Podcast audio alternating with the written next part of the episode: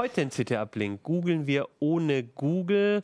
Wir haben Mini-Router für unterwegs getestet und wir schauen uns die aktuellen Trends aus dem Security-Bereich an. Bis gleich.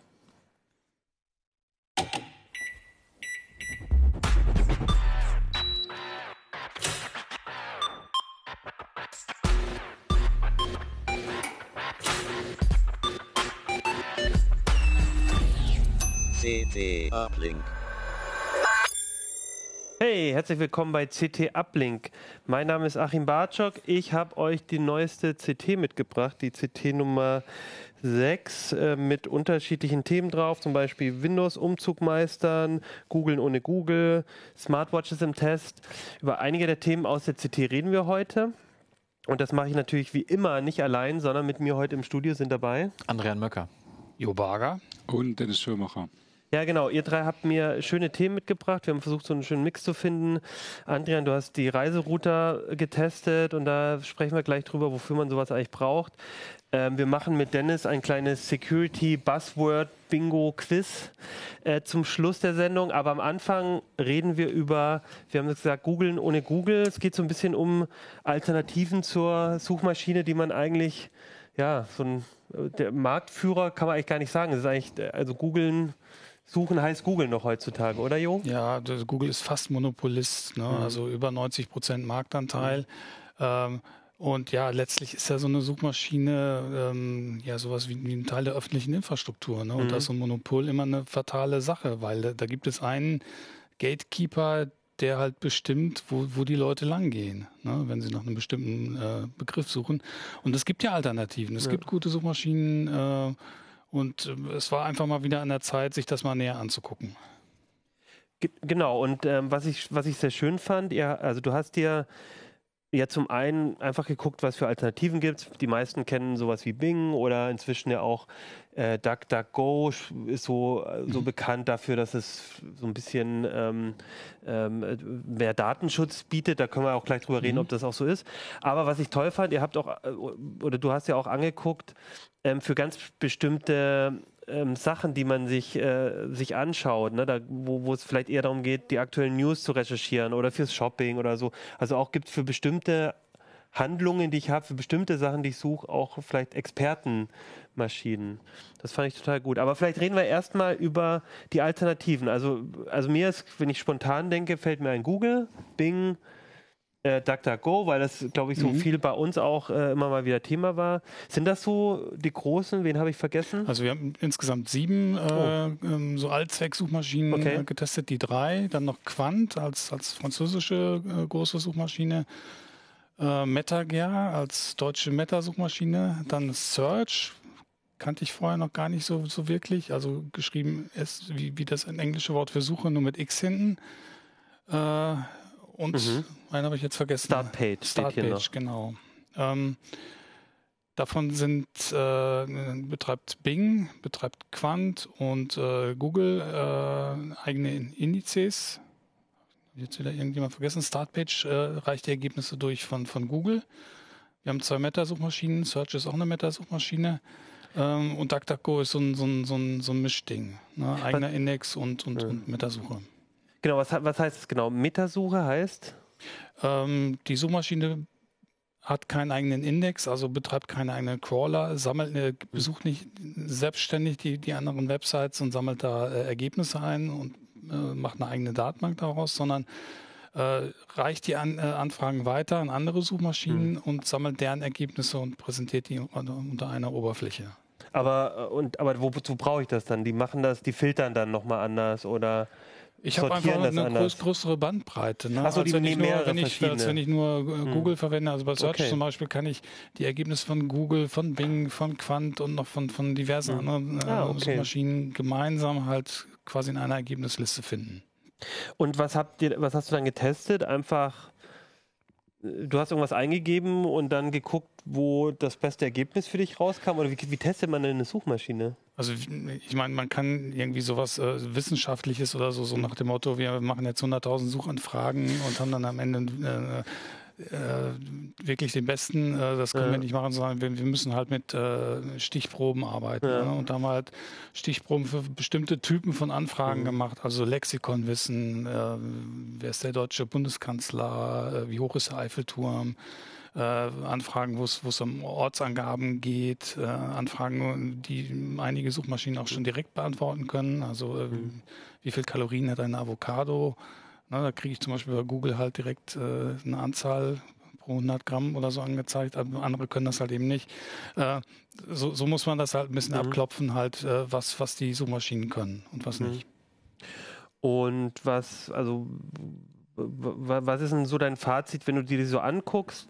Ähm, also mein Gefühl, also wenn ich jetzt so rangehe, so aus meinem Alltagswissen, da hatte ich zumindest früher mal das Gefühl, Bing, das war ja dann so ein großer Wettstreiter zu Google, hatte ich mal das Gefühl, doch eher so ein bisschen schlechter als Google. Inzwischen hatte ich so das Gefühl, es ist eigentlich gar nicht mehr so ein großer Unterschied. Ähm, die vielen anderen kleiner würde ich, da wäre ja mein Verdacht, dass vielleicht Google doch durch seine Marktmacht und die vielen Suchen immer noch irgendwie somit die besten Ergebnisse liefert. Oder kann man das so nicht sagen? Erstmal so ganz generell ist die Beobachtung, dass man für ganz, ganz viele Suchanfragen irgendeine von diesen Suchmaschinen nehmen kann und man kriegt gute Ergebnisse. Okay. Also irgendwas Lexikonwissen, äh, 0815 Suchanfragen, äh, einfach mal äh, Mhm. nicht sofort äh, das, das in Mhm. die Adresszeile eintippen und nicht nur zu Google gehen, sondern einfach mal woanders. Äh, vielleicht kriegt man ja auch gerade den einen coolen Treffer oder so, den, den man Mhm. mit, mit dem Marktführer nicht findet. Ähm, das Thema Spam, das war bei Bing früher ein großes Problem. Irgendwie, die haben ganz viele Suchtre- äh, Suchergebnisse gehabt, die einfach Müll waren, also die erkennbar darauf ausgelegt waren, halt in die Suchmaschine aus, auszutricksen. Also da hat irgendjemand versucht, was besonders hoch zu ranken zu lassen, Genau. was eigentlich nicht das ist, was du willst, sondern einfach nur Werbung für irgendwas anderes. Webseiten, so. die für die Suchmaschine gebaut Ja, sind, aber nicht ja. für Menschen. Ja. Und die habe ich eigentlich bei keiner der Suchmaschinen Okay. jetzt gefunden. Das, das, das haben sie alle ziemlich gut im Griff. Äh, naja, jetzt gibt es natürlich halt bestimmte Themen, äh, die Mhm. bestimmte Suchmaschinen halt äh, nur, nur abdecken können. Also so direkte ähm, äh, umgangssprachliche Fragen äh, können halt nur Bing und Google. Ne, die haben halt ihre Assistenten, die halt nur so, solche Fragen halt Mhm. beantworten können, nur, nur so Fragen beantworten können. Mhm. Ähm, die, die, die anderen sind einfach noch nicht so weit. Also sprich, so, so Sachen wie, äh, was ich, wenn ich ge- eingebe, ähm, 50, ähm, 50 äh, Zoll in Zentimeter ist gleich und dann gibt es sowas wie Google, rechnet das dann automatisch schon um. Die sagen, das Genau. sucht er wahrscheinlich gar nicht, sondern die erkennen irgendwie da so eine gewisse Logik drin und sagen, ah, dann gebe ich ihm das Ergebnis. Genau, oder so eine, so einfach so eine, so eine Matheaufgabe 50 plus 17 Ja, oder so. Äh, das kann aber zum Beispiel Quant auch oder so, dann Ja. kriege ich dann halt so einen Taschenrechner Ja. angezeigt und kann dann gleich da, damit weiterrechnen. Aber diese Vorteile sind eher Mhm. bei, bei Google oder Ja. Bing, die halt dann irgendwie, wie hoch ist der Eiffelturm, eben nicht irgendeine Webseite suchen, sondern dir gleich äh, das Ergebnis. Und nicht jede Suchmaschine kann News, nicht jeder kann, Mhm. kann äh, Videos, nicht jeder kann Bilder. Ich Okay. meine, man ist das gewohnt, dass halt, wenn man Google verwendet, Ja. dass man das immer kriegt. Äh, das kriegt man halt Mhm. nicht bei jeder dieser Suchmaschinen. Ähm, n- eine tolle Idee wäre einfach mal, bevor man irgendwas eintippt, mal zu überlegen, Mhm. Will ich nicht mal eine andere Suchmaschine ausprobieren? Und warum? Also wa- was, was wäre das Argument? Damit es eben, weil du sagst, das ist eine schlechte Idee mit dem Monopol? Oder gibt es da auch, also bei Google denke ich natürlich sofort auch an Datenschutz und äh, dass alle meine Daten bei Google sind. Ich bin vielleicht auch noch angemeldet. Wäre wär das für dich so ein Argument oder warum würdest du sagen, benutzt auch mal eine andere Suchmaschine? Ich vermute, das ist für viele, die nicht Google verwenden, schon das Argument, dass, Mhm. dass sie halt äh, ihre Daten besser schützen wollen. Und das ist auch der, der Punkt, auf den halt die ganzen Konkurrenten abfahren, Ja. halten. Also nach dem Motto, äh, wir schützen eure Daten besser, wir geben die, die nicht weiter, wir, wir machen keine Mhm. Profile. Profile bilden nur Bing und, und, Mhm. und Google als, als, als äh, Werbekonzerne und die anderen halt alle eben nicht. Ne? Mhm. Gehen halt unterschiedlich weit mit dem Datenschutz. Ne? Bei MetaGear kann, man, kann ich zum Beispiel auch ähm, die Suchergebnisse äh, anonym aufrufen über einen Proxy. Bei, bei Start, Das heißt dann, da weiß nicht mal die Suchmaschine, dass. da weiß nicht mehr die Seite, die ich, die Seite, die ich dann besuche, von so. der Suchmaschine aus, die nicht mal die weiß, äh, wer ich bin. Okay. Äh, und, und Startpage geht sogar noch einen Schritt weiter. Da kann ich dann direkt in so einer ähm, Proxy-Umgebung bleiben. Ne? Also nicht nur die erste Seite, die ich aufrufe, ist geschützt, sondern halt, ich surfe dann einfach in einer geschützten Umgebung weiter. Okay. Und ähm, gibt es da für dich ähm, so einen, der das am besten macht oder da am weitesten geht. Also DuckDuckGo war für mich immer so ein, so für mich der, also die haben das zumindest am besten, glaube ich, die Werbung dafür gemacht, dass das oder oder bei, ich glaube bei Mozilla war die auch dann oft schon mit eingebaut, dass man die auch standardmäßig einstellen kann. Also ich hatte immer das Gefühl, das ist so das Ding, wo man vielleicht hingeht wegen Datenschutz oder ist das Quatsch? Äh, DuckDuckGo ist jetzt von den, von den Datenschutzdingern halt dasjenige, das in den USA sitzt Ah, okay. und äh, seine Server auch in der Amazon Cloud ähm, betreibt. Also wenn man jetzt den Aluhut auf hat und, und so, besonders okay. geschützt äh, nicht- unterwegs sein will, dann gehe ich vielleicht dann doch zu einem europäischen Anbieter, zu Mhm. Quant oder zu StartPitch, das ist ein niederländisches Unternehmen. Aber haben die sich diese Privatsphäre und so nicht besonders auf die Fahne geschrieben? Ich hatte Ja, das auch natürlich. irgendwie so Ja. im Kopf. Das ist die okay, Werbung. und das Ja, ist okay, alles klar. Aber, aber Ja, äh, du sagst halt, das Spannende an, Okay. ich habe es jetzt auch gerade hier in der Tabelle gesehen, die du gemacht hast. Also, die haben ja sogar MetaGer die Server in Deutschland stehen, äh, Startpage und, und, und Quant eben auch in, den, in Europa. Also, Mhm. ne, das ist ja dann auch nochmal ein Argument, dass man sagt, okay, also, das ist jetzt zumindest nicht im, im, in den USA oder so, das ist ja für viele auch wichtig. Okay. Das heißt, das ist sogar äh, dann nochmal ein Argument, auch, auch zu den anderen zu gehen. Ist diese Integration, also ich habe gerade erzählt, ne, äh, DuckDuckGo kann ich ja auch einstellen in meinem Browser oft. Kann ich als Standardsuchmaschine machen. Mhm. Das heißt, oben das Suchfenster vom Browser sucht dann auch gleich da. Sind die anderen auch schon so weit, dass die oft schon vorab integriert sind oder kriege ich das irgendwie reingefriemelt in den Browser? Also viele haben einen Deal mit dem Browser Mhm. oder so, dass sie schon vorab mit drin sind. Ansonsten kann man es halt reinbauen. Äh, da haben wir auch einen eigenen Artikel dazu Ah, drin, okay. wie, man das macht, äh, das in den Browser integriert. Mhm. Und auch wie man halt äh, Suchen verfeinert mit, mit Suchoperatoren. Das ist natürlich auch noch mal eine große Hilfe, wenn man Mhm. sich ein bisschen halt im jeweiligen Dialekt der Suchmaschine auskennt. Mhm. Äh, kann man da mit, sehr viel gezielter halt nach bestimmten Dingen suchen, also zum Beispiel auf bestimmten Websites, Mhm. äh, nach bestimmten Phrasen, nach bestimmten Dateitypen. Ja. Das ist oft sehr, sehr hilfreich. Ja. Also den Tipp, äh, das genau, den Artikel fand ich auch super gut, dass ähm, ähm, weil mir das auch immer so geht, gerade wenn du als ähm, Journalist auch ähm, äh, arbeitest oder generell halt im Netz viel recherchierst, auch als, als, als ähm, Student vielleicht zum Beispiel, ähm, dass man, wenn man sich ein bisschen damit auseinandersetzt, dann kann man echt ganz schön viel rausholen. Also mein Lieblingsbeispiel ist immer, ich habe mal äh, PowerPoint-Karaoke mitorganisiert. Ich weiß nicht, kennt ihr das? Das ist so, dass du halt auf einer Veranstaltung irgendwie Leuten PowerPoint-Folien gibst, von denen sie selber nicht wissen, was drauf ist. Und dann müssen sie aber so tun, als wäre das ihr Vortrag. Und das ist immer unheimlich lustig und man merkt auch, wer da besonders spontan ist und dann irgendwie ploppt irgendwas auf. Und da habe ich auch mal welche gesucht. Und wie suchst du dann im Internet nach lustigen PowerPoint-Folien? Und tatsächlich, ne, bei Google gibst du einfach File-Type, Doppelpunkt, äh, PD, äh, nee, PPT dann ein. Genau. Und dann kannst du halt zum Beispiel mal, dann gibst du halt mal ein äh, Klassenarbeit, File-Type, PPT, dann kriegst du halt Sachen von der Schule oder Bundeswehr, File-Type, PPT, dann kriegst du vielleicht irgendeine Präsentation auf einer, ne, so, und so kannst du dann halt ganz gezielt nach Präsentationen suchen oder PDFs, weil das dann oft bei, im wissenschaftlichen Bereich, da willst du vielleicht Paper suchen. Also da kommt man dann oft viel, viel weiter, als wenn man das einfach ganz normal macht in, bei Google. Und da hattest du noch so ein paar andere Tricks auch mit drin. Ne? Das, äh, das ist so ein, den ich immer viel benutze. Aber man kann eben nach bestimmten Phrasen, kann, kann glaube ich, mit Sternchen auch gut arbeiten, wie man das so kennt. Ich glaube, man nach Datum kann man ja auch filtern und so. Also da gibt schon, man kann unheimlich viel herausholen. Wir haben jetzt gerade ein bisschen wenig über Search gesprochen bei den allgemeinen Suchmaschinen, weil da ist auch das Besondere, dass ich, äh, das ist eine Meta-Suchmaschine mit vielen guten Suchmaschinen, die am Ende da benutzt werden. Und da kann ich dann halt auch gezielt über die Suchanfrage sagen, ähm, such mir jetzt nach dem und dem Begriff mit der und der und der Suchmaschine. Finde ich total Ah cool. ja, okay. Das ist dann eher was, nicht vielleicht für diesen Alltag, ich muss jetzt schnell ähm, gucken, welches, äh, welch, was auf, der, auf dem Menü steht für das Restaurant, wo ich heute Abend hingehe, dann ist das vielleicht ein bisschen Overkill. Aber wenn ich eben so eine gezielte Recherche habe, dann Mhm, genau. Genau, okay. Das klingt mir sowieso, also Search äh, hat mir jetzt, also MetaGear kannte ich schon, aber hatte so das Gefühl, das gibt es gar nicht mehr. Aber die scheinen dann Doch, immer das, noch. doch, da, die Ja. gibt's immer noch. Ähm, da hat es jetzt einen Stabwechsel gegeben. Der, Okay. der alte Betreiber, der äh, Herr Sander Beuermann, der hat das jetzt abgegeben an, an Nachfolger. Mhm. Und äh, da ist, steht jetzt auch eine neue Version in den Mhm. Startlöchern. Die waren nur leider nicht fertig äh, für den Artikel. Ja, aber da kommt, kommt Aber das, wieder was. genau, also das klang für mich so, weil eigentlich bin ich, als, als ich wusste, du, ähm, ich weiß ja, wir wissen das ja immer schon ein bisschen vorher, dass die Artikel kommen, ne, vor den Lesern.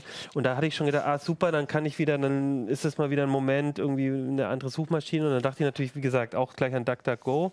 Aber ähm, habe schon gemerkt, ähm, da, da sind doch ein paar andere, die man nicht so auf dem Schirm hat. Und diese Search mit X hinten, das habe ich mir jetzt auch vorgenommen, das mir mal anzugucken. Ja, da wird es möglicherweise auch nochmal einen Nachfolgeartikel geben, weil das, das ist Open Source, das kann man Mhm. sich selber installieren auf dem Raspi. Äh, und da Ah, okay. kann man dann auch selber, es ist also alles mit offenen Schnittstellen, man kann dann auch neue Mhm. Suchen dann noch einbauen. Also das ist ein schönes Bastelprojekt für Leute, die sich für das Thema interessieren.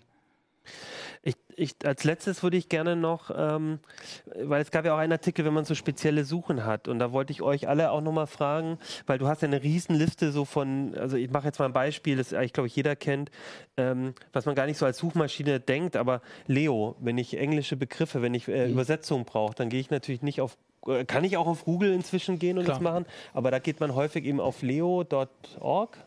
Ja. Genau, ähm, um, um zu übersetzen. Und so gibt es so viele Spezialsachen, wo man, wo es einfach auch richtig gute Seiten gibt. Und da wollte ich euch mal fragen, habt ihr irgendwelche Favoriten, irgendwelche Sachen, die, die euch einfallen, wofür ihr gerne, ähm, du hast ja jetzt viel recherchiert, vielleicht hast du ein paar, wo du sagst, ein paar Tipps Du nochmal. sprichst ja gerade das Thema Ja. Übersetzung an. Da ist natürlich äh, Google äh, unerreicht bei Google Translate bei der Anzahl der Übersetzungen. Die haben über 100 Sprachen in Hindi und von denen aus sie übersetzen können. Äh, das gibt es nirgendwo anders. Aber wenn man mal äh, in einer von sechs oder acht Sprachen äh, man einen längeren Text übersetzen will, dann sollte man mal DeepL versuchen, DeepL.com. Äh, das ist, da muss man fast Ja. überhaupt nichts nacharbeiten. Das ist Genau, total also Deep. D-E-E-P-L. ne? .com, ja, das ist .com, ein ja. deutsches Startup und äh, das ist unglaublich akkurat, was sie abliefern. Also das, ja, ich bin auch super überrascht, weil ähm, für englische Texte, wo wir auch alle, glaube ich, ganz gut können oder so, ist es ist echt super. Und ich habe, ich war jetzt am Wochenende sogar, war ich bei einem ähm, äh, beim Freund, der ähm, Architekt ist und viel mit Franzosen auch zusammenarbeitet. Und dem habe ich mal den Tipp gegeben und er hat sich's angeguckt und er war auch bei Französisch sehr begeistert. Also da war, also Mhm. das ist echt, wenn es ihm nicht um Wort geht, sondern um ganzen Text, ist es echt nochmal ein guter Tipp. Ja. Ja. Geht ja eigentlich über Suche schon hinaus. Ich bin bei Sprachen tatsächlich irgendwann mal auf dictionary.cc, also dict.cc Mhm. hängen geblieben. Da bin ich auch. Genau, weil, äh, also oftmals, also der Google-Übersetzer ist, ist toll und auch DeepL, äh, nur wenn man halt wirklich mal die ganzen Bedeutungen eines, eines Wortes oder halt andersherum äh, ähm, aufgelistet bekommen möchte, dann ist das äh, äh, also für mich eigentlich das Beste, was man haben kann. Also Das ich habe das, ultimativ ich hab das immer in einem Tab auf und oben Thesaurus. Ne, um Wortvariationen, Synonyme zu finden. Damit der Gegenleser sich dann nicht beschwert, Ja, dass genau, du. dann- Ich hatte heute einen Text, wo fünfmal Probleme in einem Absatz, Oh. das Wort Probleme Oh, kam. in einem Ja. Satz. Nee, in einem, nicht in einem Satz, in einem ja. Absatz. Ja. Ja. also Wortschatz ist auch ganz schön Ja. von der Uni Leipzig, was, was so Synonyme betrifft. Mhm. Okay, ja, super. Ich würde sagen, dann haben wir, haben wir glaube ich, ein paar ganz konkrete Tipps gegeben. Und ich glaube auch, das, das Entscheidende an der Geschichte ist wirklich, klar, Google ist halt da und ist, Google macht, gibt auch gute Ergebnisse, aber ähm, es ist halt ein Monopol, das ist ein bisschen doof und es gibt echt gute Argumente, mal die anderen Sachen auszuprobieren. Und ich glaube, da haben wir jetzt mal ganz guten Überblick bekommen. Sie haben es geschafft, ja, den, den Begriff Suchen mit, mit Googlen gleichzusetzen. Ja, ja. Und äh, das muss sich jeder mal selber fragen, ob, ob man das will, ne? Ja. ob man sich so, so eng in die Hand einer, eines Unternehmens begibt. Es gibt die Alternativen und ähm, man kann denen ja was Gutes tun, indem man sie ab und zu benutzt. Ne? Die sind ja auch oft werbefinanziert. Äh, nutzt die, solange es sie noch gibt. Ja. Und äh, genau, und ich habe auch überlegt, man, das, was, was man von Google als Ergebnis bekommt, ist ja auch dann schon das, was man, glaube ich, also die, ich habe mich so die, auch die Frage gestellt bei der Vorbereitung, ist es nicht so, dass man selber auch schon sich dadurch beeinflussen lässt, dass das, was man erwartet, was in einer Suche als Ergebnis kommt, eben auch schon das ist, was man halt von Google kennt. Also so ein Mhm. bisschen auch seinen Horizont ein bisschen verengt, weil man schon so wie Google einem das präsentiert, damit ist man dann zufrieden. Also ich glaube auch, das kann so ein bisschen sich selber auch nochmal so da nicht so einengen zu lassen sein. Ja. Ja, schön. Ich würde sagen, den Rest lest ihr im Heft. Da ist, also wie gesagt, fand ich auch super, nochmal so ein paar Tipps, wie man auch Google ein bisschen besser benutzt, so ein paar Tricks. Dann würde ich sagen, ähm, sind wir mal mit dem Thema ähm, Googeln ohne Google durch. Genau. Cyberangriffe, Datenklau, gehackte Firewalls. Wie können Sie sich und Ihr Unternehmen effektiv schützen? Auf der SEC IT bei Heise haben wir die Antworten auf Ihre Fragen rund um das Thema IT-Sicherheit. Am 13. und 14. März ab 9 Uhr erwarten Sie im Hannover Kongresszentrum spannende Fachvorträge, eine interessante Ausstellung auf über 3000 Quadratmetern sowie informative Workshops und Expert Talks. Lernen Sie außerdem die Security-Experten unserer Redaktionen kennen. Tagestickets erhalten Sie ab 65 Euro. Weitere Infos zu Programm und Anmeldung finden Sie auf unserer Webseite. Wir freuen uns auf Ihren Besuch. Jetzt Ticket sichern unter www.sec-it.heise.de. Das nächste war, genau, Hardware. Wir brauchen natürlich in der Sendung auch Hardware. Genau. Äh, und da, Andrian, hast du dich, ähm, du bist ja, Netzwerkthemen sind ja eh so ein bisschen deins. Und du hast eins, das war, fand ich sehr ungewöhnlich, weil jetzt wusste ich gar nicht, dass es das gibt, nämlich Mini-Router, die auch wirklich sehr klein sind, zum Teil wirklich wie so, eine, wie so ein Kartenleser fast nur in der Größe. Und ähm, die man für unterwegs offensichtlich benutzt. Warum brauche ich denn sowas? Also die Frage ist natürlich immer, also äh, was machst du eigentlich, wenn du unterwegs bist? Ähm, also das beste Beispiel ist, du hast irgendeinen Hotel-Hotspot, den du mit dem Smartphone benutzen willst. Dann kennen wir ja alle, Datenvolumen sparen, bucht man sich ins WLAN ein und dann bist du auf dem Zimmer und der Empfang ist scheiße. Und ähm, dann sind wir total langsam unterwegs im Internet, das macht keinem Spaß. Und da kommen dann solche Geräte ins Spiel. Äh, die können nämlich einerseits WLANs verstärken. Da denkt man natürlich erstmal an den klassischen Repeater, aber das ist was anderes, erzähle ich gleich noch. Ähm, und äh, natürlich haben sie auch einen LAN-Anschluss und da kannst du dann, wenn du im Hotel bist, ähm, deinen Hotel-LAN-Anschluss einfach dran anschließen und äh, dein eigenes WLAN-Netz für dein Zimmer bauen und äh, Okay. hast dann natürlich super Empfang, weil der Access Point direkt vor deiner Nase ist.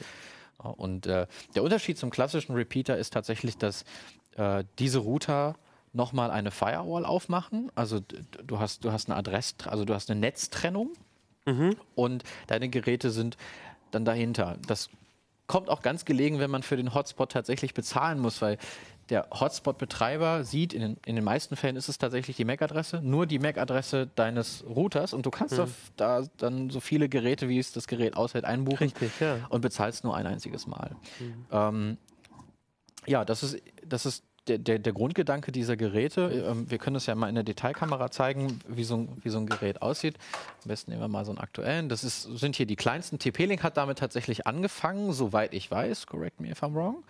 Ähm, wird in der Regel, hier ist es noch, hier ist es Micro-USB, genau, per Micro-USB betrieben. Äh, hat auch noch einen, einen äh, USB-Anschluss, da kann man dann zum Beispiel ein Mobilfunkmodem anschließen, wenn man möchte. Und äh, ja, sehr klein und kompakt, ne? Zigarettenschachtelgröße, kann ich mir einfach in die, ins Handgepäck stecken. Ähm, und, und wenn ich es dann brauche, dann, dann schließe ich es an. Ne? Und Micro-USB, da höre ich jetzt also Strom darüber. Das Genau. heißt, die die sind jetzt nicht akkubetrieben, sondern ich habe dann, könnte man ja auch denkbar unterwegs, aber es, letztendlich, man braucht ja auch irgendwo die Buchse oder so. Also die sind dann quasi, also du brauchst dann schon noch ein Stromkabel. Oder Genau. gibt es auch welche mit Akku? Es Macht gibt, nicht so viel Sinn. es gibt oder? auch welche mit Akku, da habe ich jetzt erstmal keine von getestet. Ähm, aber also klar, also es gibt wirklich ganz kleine Geräte, die auch einen Akku haben, sind dann normalerweise auch gleich kombiniert UMTS oder LTE-Modems. Ähm, na, aber ja, das Okay.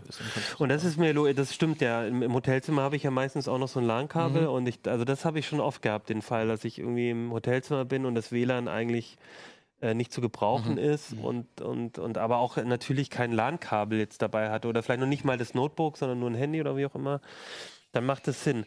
Würden die auch, also ist das so der eine Einsatzgebiet oder ich habe mich natürlich gefragt, oder könnte es irgendwie einen Grund geben, dass ich sowas auch zu Hause oder bei irgendjemandem Bekannten oder so mit dabei habe? Nö, eigentlich ist es schon wirklich so dieses auf dem im Hotelzimmer oder also irgendwie im Urlaub, wo auch immer ich da bin und irgendwo ein WLAN zur Verfügung habe. Genau, also man, man kann die, also primär ist natürlich der Einsatzzweck auf der Reise, äh, allerdings kann man die auch ganz normal als Repeater einsetzen. Also äh, die, die, alle Geräte haben auch noch eine Repeater-Funktion. Ich kann die also bei mir zu Hause einbuchen, habe ein und dasselbe Netz und wenn ich zum Beispiel im Garten bin und weiß nicht, abends irgendwie Film streamen will oder so, dann kann ich die als Repeater einsetzen, wenn es dann Okay. bis Die, die verlängern dann quasi so ein Genau. bisschen die. Genau. Durch den USB-Anschluss, äh, also außer bei der, außer bei der kleinen Fritzbox, kann ich sie halt auch an der Powerbank betreiben. Ne? Und dann Du hast äh, genau gesagt, kleine Fritzbox. Das hat mich auch überrascht. Die ist natürlich nicht ganz so klein wie die anderen. Genau. Aber ist, zählt das, ist das auch ein Reiserouter oder wie, wie sehen die das? Weil die hat ja auch dann wieder mehr Anschlüsse. Also AVM, AVM hat äh, sie nicht als solcher gedacht. Ja. Das, kann man, das kann man gleich mal sagen. Sie ist das kleinste Modell. Also es gibt noch ein, AT, ein Fritzbox-Modell. das, das, kleinste, das kleinste, das kleinste Fritzbox-Modell ohne Modem. Mhm. Es gibt noch einen LTE-Router, der ist ähnlich groß. Ähm, aber hier fand ich es tatsächlich spannend, Mhm. dass äh, auf dem Gerät auch OpenWRT läuft. Das ist okay. ein zusätzlicher Aspekt, den können wir gleich nochmal er erklären. Äh, Und natürlich, dass sie viele LAN-Anschlüsse hat. Also ist Mhm. natürlich ganz praktisch, wenn man einerseits das gewohnte AVM-Interface haben möchte und andererseits Mhm. dann viele LAN-Anschlüsse. Ne? Also für deine, quasi für deinen Use Case, ich will das irgendwo mitnehmen, könnte man die genauso gut nehmen. Das ist die 4020. Genau. Fritzbox 4020. Und die ist ein ganzes Stück größer, also vielleicht passt nicht ganz so gut in die Tasche, Ja. aber man hat da mehr Können wir Anschlüsse gleich nochmal zeigen, wenn und eine Fritzbox. in der Detailkamera, also im Vergleich. Ähm, also ja, Ja. trägt ein bisschen dicker auf. Ich finde diese Knubbel so unpraktisch. Ist da eine Antenne drunter? Oder also das ist halt. Es ist teilweise unterschiedlich. Ich glaube, das ist auch eine Designentscheidung. Ich weiß nicht genau, Mhm. also, äh, wie das jetzt bei den einzelnen Modellen ist. Aber ja. Ähm, Oft, oft sind so Kuppel ja Antennen, aber Ja. Ähm, zusätzlicher Aspekt ist bei der Geschichte, den, also den haben wir auch getestet, OpenWRT. Ähm, man kann nämlich im, im Hotel oder halt äh, an welchem Hotspot auch immer ganz viel an Sicherheit gewinnen, wenn man beispielsweise einen VPN-Tunnel benutzt. Ja, weil da kann ich dann sicherstellen, dass meine ganzen Daten verschlüsselt werden, äh, zumindest bis zum Provider. Ich sollte natürlich auch so darauf achten, äh, verschlüsselte Kommunikation zu verwenden. Also ganz kurz nur, also VPN, also sprich, ich bin auf meinem Notebook Surfer, aber äh, in, in, dem, in dem Netz des Hotels sehen die nicht, sieht niemand, was da genau passiert. Genau, also deine Daten gehen vorher durch einen verschlüsselten Ja. Tunnel zu einem Server von, einem, von einem Anbieter oder kannst du auch zu Hause aufsetzen. Äh, und dort gehen die Daten dann erst ins Ja. Internet. Und vorher ist unabhängig vom Protokoll äh, alles verschlüsselt. Dann, ne? Und jetzt sagst du schon, hast schon zwei, dreimal OpenWRT gesagt. Ich glaube, das weiß nicht jeder von unseren, von unseren Zuschauern und Zuhörern, was das ist. Das ist, äh, wenn ich es richtig verstanden habe, einfach eine alternative Firmware für den Genau, Router. Das heißt, genau. ich nehme die Software, die der Hersteller drauf hat, nehme ich einfach runter und mache eine, das ist eine Open Source Software. Genau. Und die ist relativ bekannt dafür, dass man damit auch ein bisschen in Richtung verschlüsselte Kommunikation, Datenschutz auch ganz gut Sachen machen kann. Ein bisschen mehr machen kann als meistens mit der Firmware des Herstellers. Genau, also ähm, die einzigen beiden, also, also sind äh, ja genau, die einzigen beiden Hersteller sind, sind AVM äh, und, und, und GLINet hier, also der hier und der schwarze.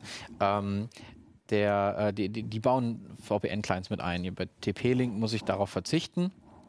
Ähm, was ein bisschen schade ist, ne? also ist das vorher mit integriert. Bei, bei AVM muss man allerdings dazu sagen, es ist nur, nur Fritz VPN. Das eignet sich nicht so ganz so gut für äh, so VPN-Tunnel zu irgendwelchen anderen Anbietern. Also ich kann damit meine beiden Fritz-Boxen halt verbinden. Ähm, OpenWRT ist, wie du schon gesagt hast, eine, eine, eine alternative Firmware.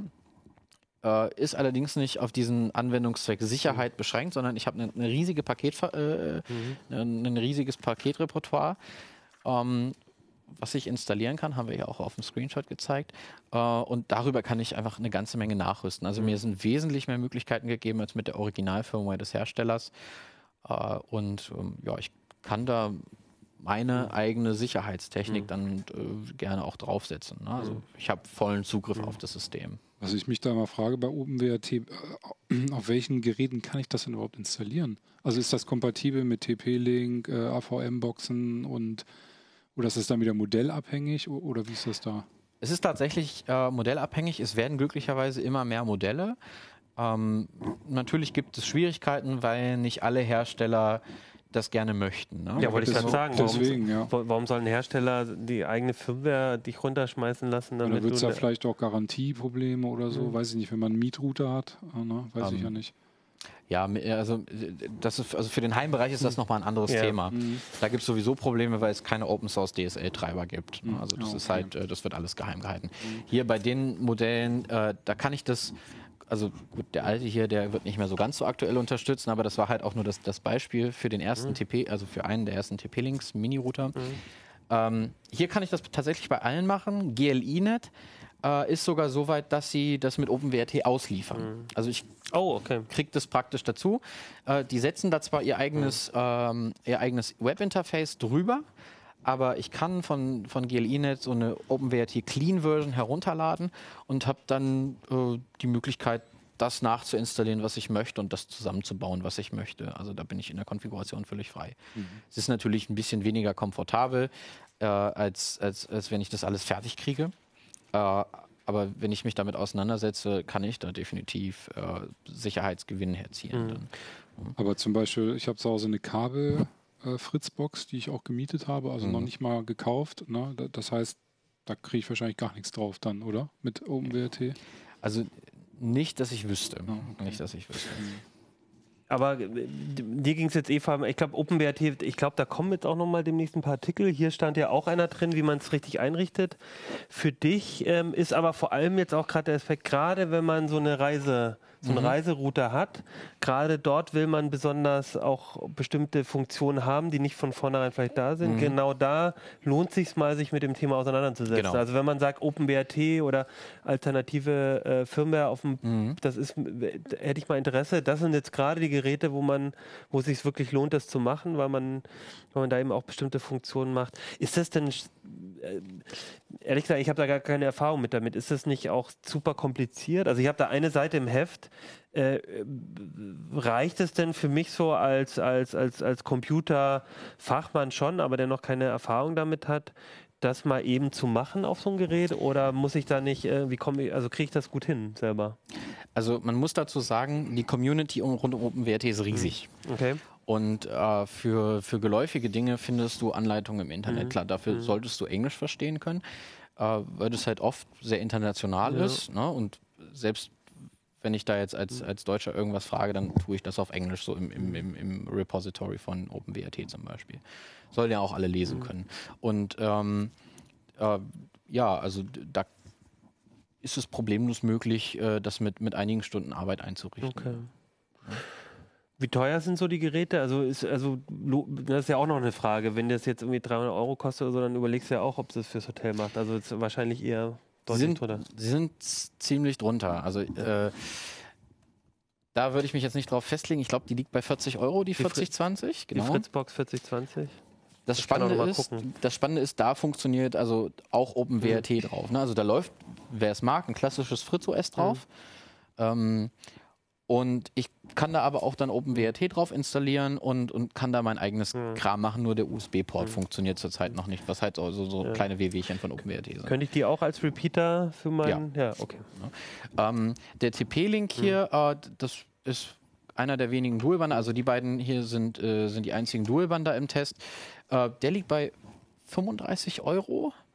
Ähm, Vielleicht, Ja. vielleicht erklärst du nochmal eben Dualbander. genau, also wir haben ja zwei WLAN-Frequenzbänder, äh, 2,4 und 5 Gigahertz. Äh, also wir haben auch noch mehr, aber geläufig ja. sind 2,4 und 5 Gigahertz. Äh, und ähm, das Paar sind die beiden Geräten einzigen, die das können können. das, ja. genau.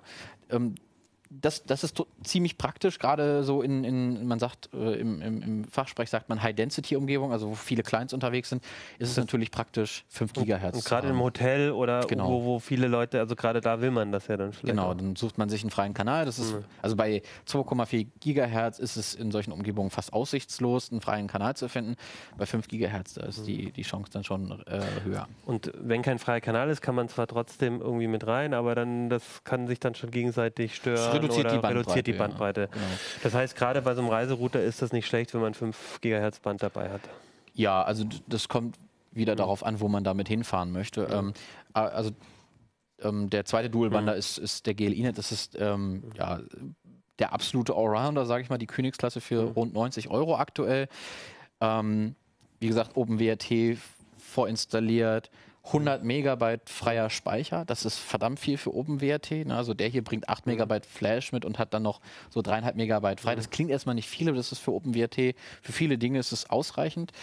Ähm, und hier kann man sich vollkommen drauf austoben. Ne? Hier ist auch noch ein Micro-SD-Slot drin, also kann man ein Media Center draus bauen.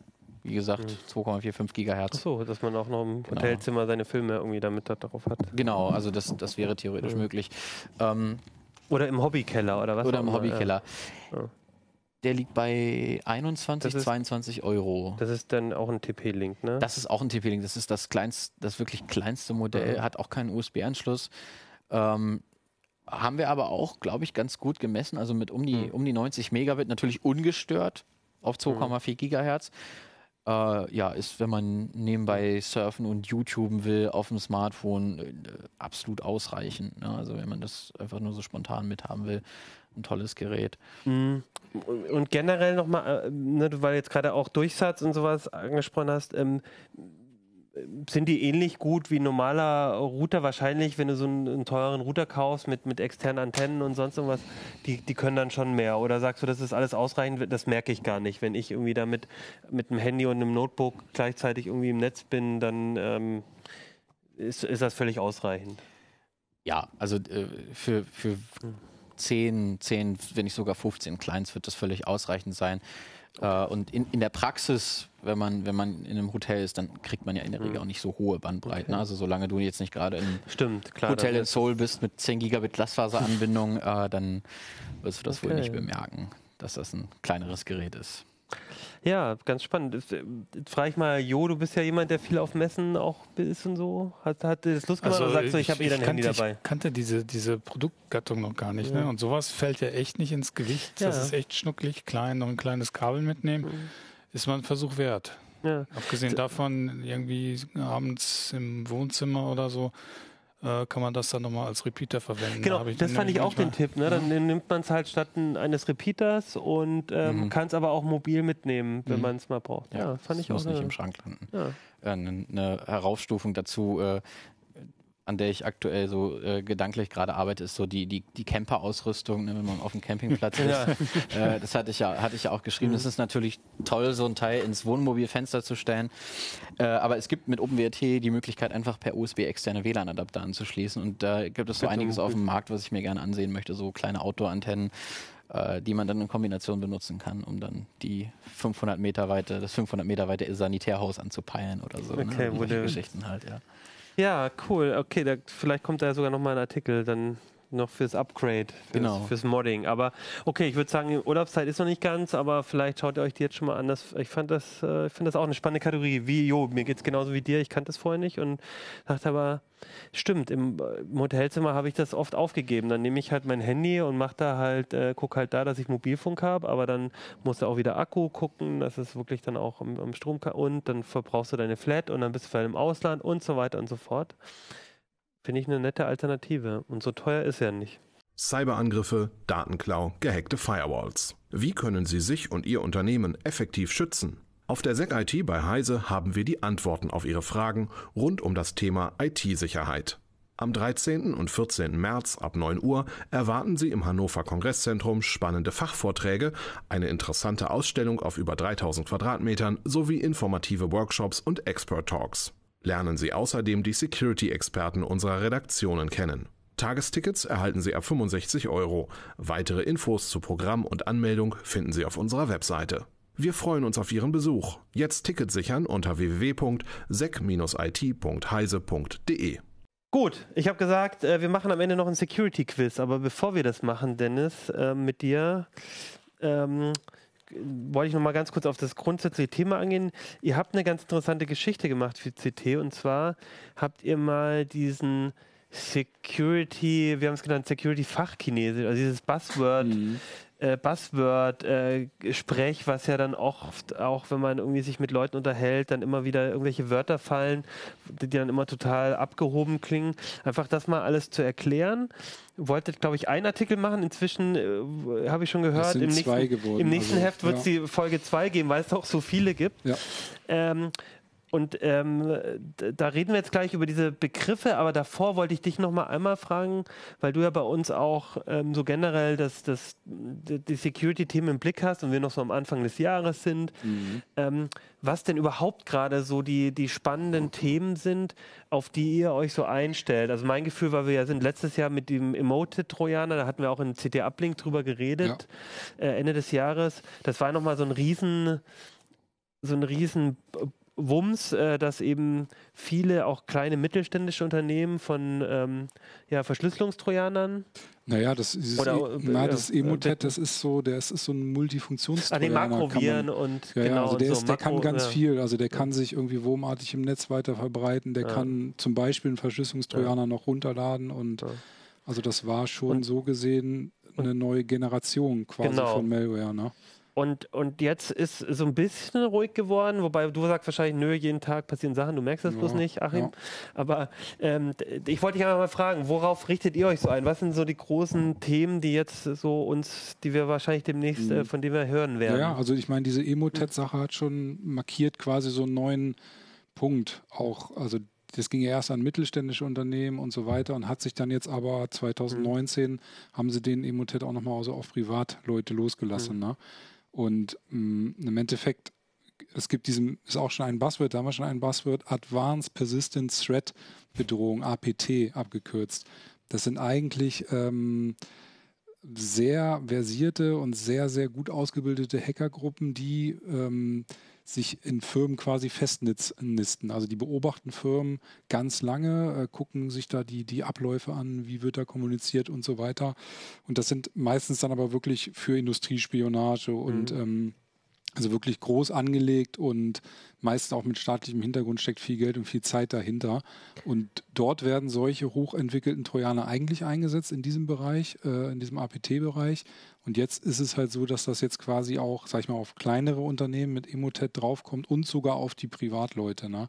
Das heißt, wir haben jetzt quasi im Bereich, der uns jetzt quasi doch schon näher betrifft, auch solche hochentwickelte Malware und vor allem auch ähm, die Wege, wie die Malware dann auf die Computer kommt. Ne, weil geht ja, geschieht ja meist immer, man kriegt irgendwie eine Mail, da ist ein Anhang und je nachdem, wie gut die Mail gemacht ist, lasse ich mich dann dazu bringen, ne, diesen Anhang dann zu öffnen oder äh, irgendetwas zu öffnen, was diesen, diesen Trojaner dann letztlich auf den Rechner holt. Und da haben wir jetzt halt auch beobachtet, das war auch im Zuge von Emotet, dass diese Mails jetzt wirklich so gut gemacht sind. Also deswegen äh, ähm, sind halt so APT-Tendenzen auch im Privatbereich. Also da wurden auch teilweise hier im Haus, da wurden, wurden wirklich Mails rumgeschickt, wo dann ähm, da wurde in den Mails an Projekte angeknüpft, die es wirklich gibt äh, in Firmen und äh, deswegen sind die dann super glaubwürdig, ne? weil wenn ich dann irgendwie eine gefälschte Mail kriege, die auf den ersten, vielleicht sogar auf den zweiten Blick so aussieht, als würde es von meinem Chef kommen und dort steht in der Betreffzeile äh, irgendein Projekt drin, was wir gerade erst vorgestern besprochen haben. Also irgendwie, das sind Dann- die Folien zu dem Genau. zum Projekt äh, irgendwie, äh, weiß ich, äh, Jo, ähm, du schreibst doch über das Thema so und so, äh, ich habe dir hier noch äh, Genau, ein paar Dokumente mal, dazu. guck dir doch mal die Dokumente an. So ungefähr. Äh, viele Grüße, dein Achim oder also so. ganz ne? so krass ist es glaube ich noch nicht, Ja, aber ja, klar, so in die es sind, Richtung. Es sind die Tendenzen Ja. halt. Ne? Und das sind diese APT-Tendenzen, die man sonst wirklich nur im hochprofessionalisierten Bereich sieht, die jetzt hier äh, auch langsam ankommen. Aber wie funktioniert das? Ich meine, äh, okay, bei einer Firma, da, ich stelle mir das jetzt so vor, also ich, Daimler, ja, die haben halt hochsensible Daten da- und dann gehe ich als, als Hacker und versuche herauszufinden, wo die Leute ins Café gehen, wann die zur Arbeit gehen, irgendwie, irgendwie vielleicht Terminpläne oder so. Aber das können die ja nicht auf diesem privaten Bereich, äh, k- kriegen die das doch nicht hin. Wie, Mhm. Naja, du kannst ja auch zum Beispiel, also viele private Details findest du ja so offen im Netz. Ne? Facebook Mhm. zum Beispiel, da kannst du vielleicht gucken, ganz simpel, wer ist mit wem Mhm. befreundet. Ah, das sind zum Beispiel auch Arbeitskollegen. Da hat man da schon eine Mhm. Connection und dann fertigen die sich so richtige, ich weiß gar nicht, da gibt es glaube ich auch einen Fachbegriff für so richtige Graphen an, Mhm. wie was So irgendwie Social zusammenhängt, so Graphen, social äh, interne ja. Unternehmensgraphen.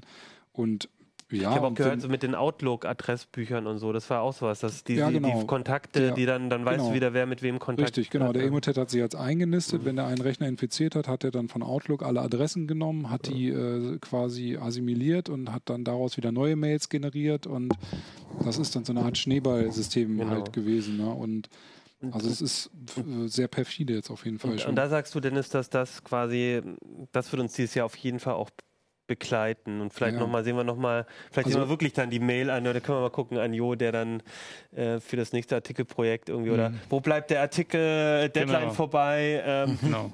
Hier, okay, muss man überlegen, warum ich frage mich nur, was, was Hacker bei uns äh, dann äh, aushacken wollen, weil irgendwie irgend, Naja. irgendwas. Naja, gibt es ja auch schon. Ich meine, ne, hier fließt ja auch jede Menge Geld. Ne? Dann gibt es ja diese sogenannte Chefmasche, ne? dass irgendwie dein Chef dir schreibt, hier, ich bin gerade auf Dienstreise, du musst mal unbedingt in der Finanzabteilung irgendwie eine Million Euro dorthin schicken. Okay. Das gibt's wirklich und das machen auch Passiert Leute. mir auch ne? ständig, Also, wenn ich im Urlaub das bin. ist, das ist halt, ja, und wir- also bei uns ist auch immer, wenn wir eine, eine Tickermeldung dann zu solchen Sachen schreiben, sch- schreiben dann die, die Kommentar, äh, in den Kommentaren auf Heise Online steht dann immer, ja, diese Idioten sind doch selbst schuld, die öffnen dann den Anhang und da ist eine Word-Datei drin mit Makros, die holt dann den Virus runter, sind doch immer alle selbst schuld.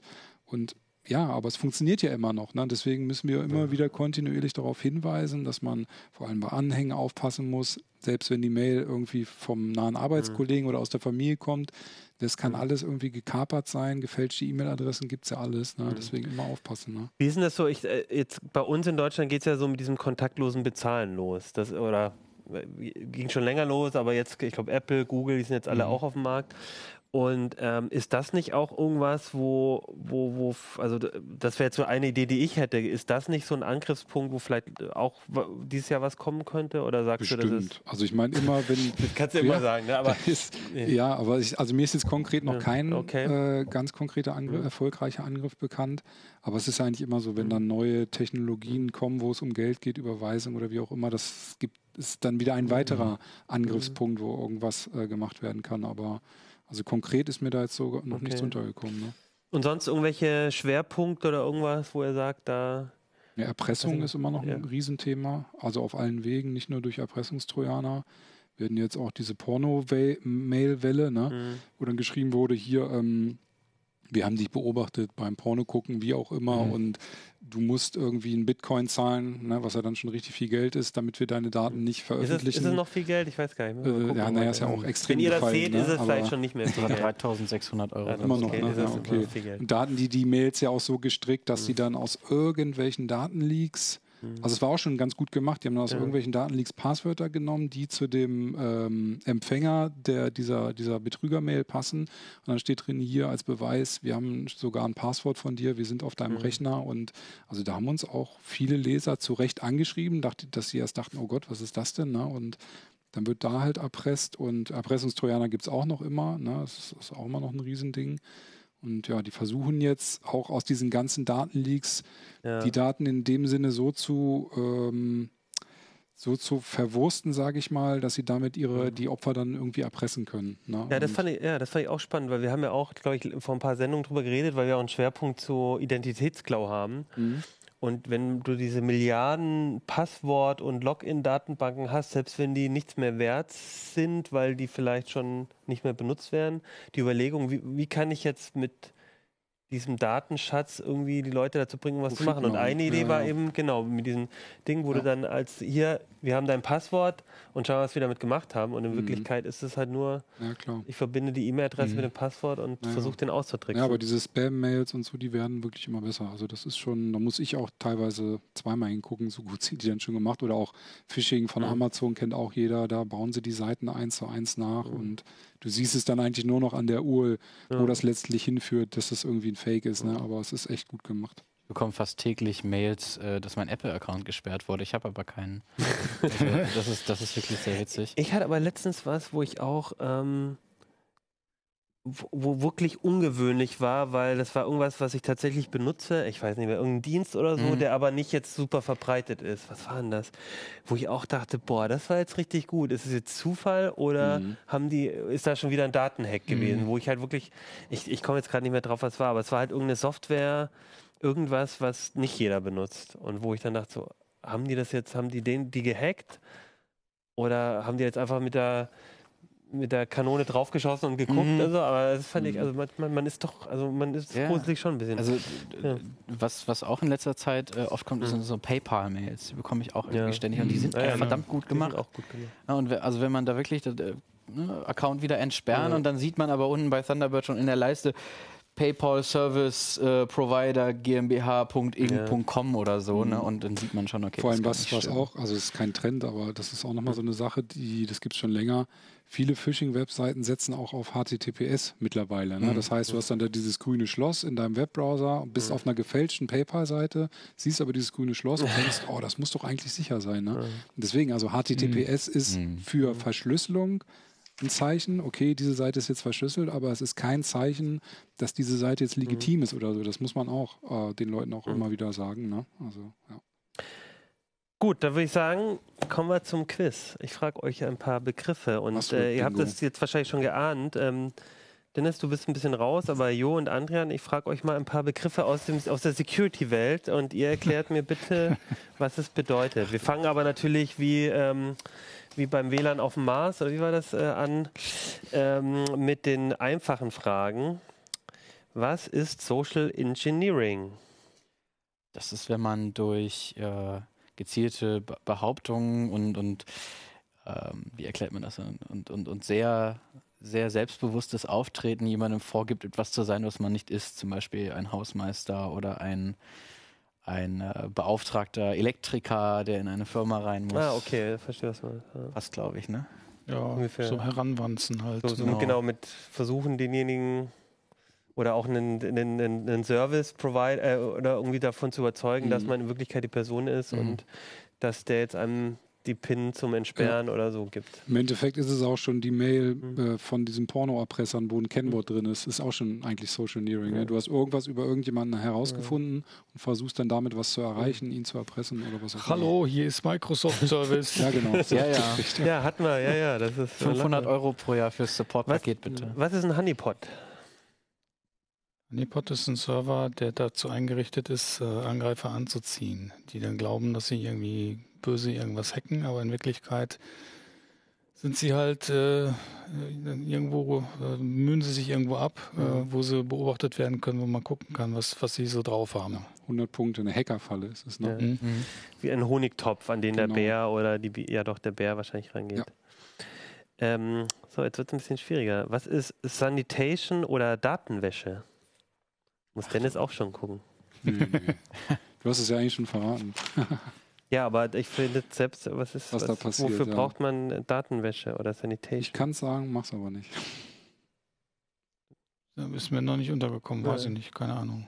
Äh, nein, also es ist quasi, wenn du, also es ist ein Sicherheitsmechanismus, der Dateien untersucht auf seltsam anmutenden Code und wenn er dann irgendwie in einem JPEG-Bild noch Zeilen findet, die einen Download von irgendwoher triggern beim Öffnen des Bildes, dann tritt diese Datenwäsche äh, zutage und reinigt quasi diese Datei von diesen Codezeilen, rendert ein neues JPEG-Bild und gibt es erst dann demjenigen, der das Bild bekommen soll. Also quasi ein, ein von Malware gera- bereinigte Datei.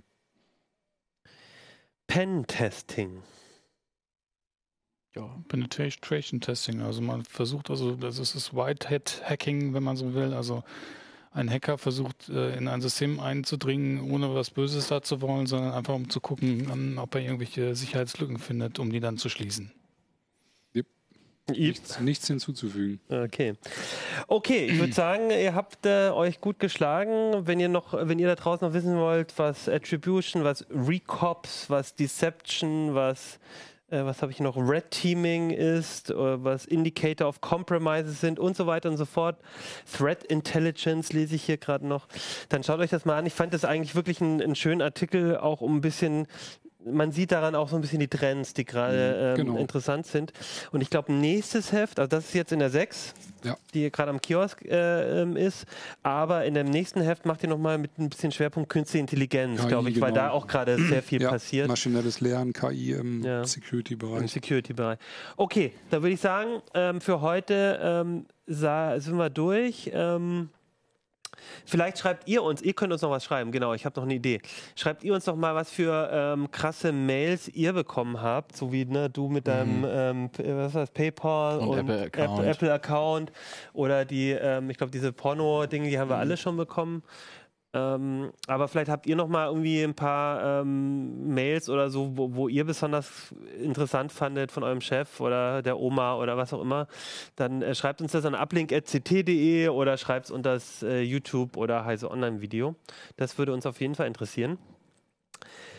Zum Schluss wollte ich noch sagen, ähm, wir veranstalten, das passt ja auch zum Security-Thema, die SEC-IT äh, hier in Berlin. Da geht's ähm, hier in Hannover. Äh, in Berlin. Hier in Berlin. ich war am Wochenende in Berlin, man merkt das. Hier in Hannover, da sind wir nämlich, in Hannover, im schönen Hannover. Ähm, am 13. und 14. März und ähm, ich glaube, es gibt noch Tickets ja. und äh, man kann da hingehen. Ist auch nicht so teuer. Ich glaube, 50, 60 Euro oder so. 65 Euro, ja, ne? Ja. Plus Workshops und, und so. Ich glaube, viele von uns sind dabei. Du bist bestimmt da, Dennis. Ich bin da, ja. Ich glaube, also ich wollte eigentlich auch mindestens einen Tag Schau hingehen. mal vorbei. Ja. Also könnt ihr uns auch treffen. Deswegen äh, guckt vorbei, wenn ihr da seid. Und ansonsten würde ich sagen, guckt in die CT. Wie gesagt, es gibt auch Smartwatches. Wir haben über Gaming-Monitore, Docker-Oberflächen, USB-Gehäuse, alles mögliche. CPU-Fälschung bei Amazon haben wir geschrieben. Schaut einfach mal rein und ansonsten würde ich sagen, ähm, sehen wir uns äh, nächste Woche wieder. Bis dann. Ciao. CT Uplink.